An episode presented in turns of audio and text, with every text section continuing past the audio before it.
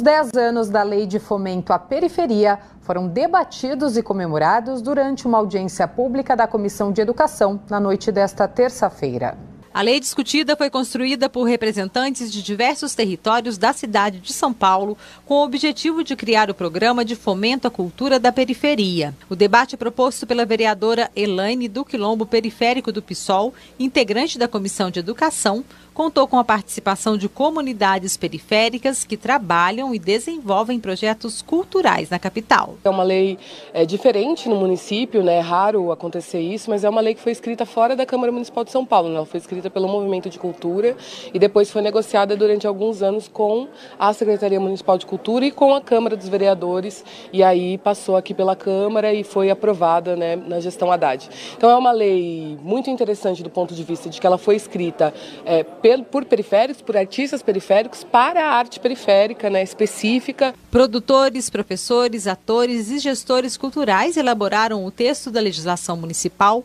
para garantir que recursos, doações e fundos culturais sejam investidos em comunidades mais distantes da região central da capital. O Marcelo foi uma dessas mãos que participaram das pesquisas e da construção da Lei de Fomento à Periferia. Marcelo Nascimento, produtor cultural. Se investir mais recursos onde se tem menos né, é, oportunidades de fazeres culturais. Então, poder estruturar melhor os coletivos culturais, ter, criar mais condições de trabalho também, né, das pessoas poderem também ser remuneradas, poder comprar um microfone, poder comprar uma câmera.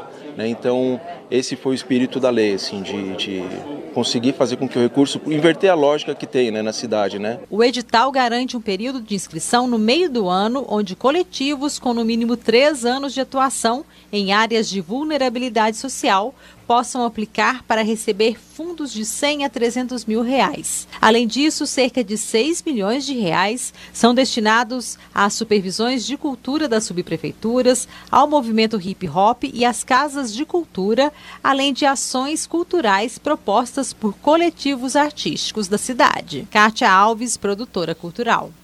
É um marco histórico a construção dessa lei. Ela foi feita durante um percurso de três anos de mobilização, de circulação e de reuniões é, em toda a cidade. Então, a, essa audiência para registrar e marcar que é uma lei que foi mobilizada popularmente é muito importante.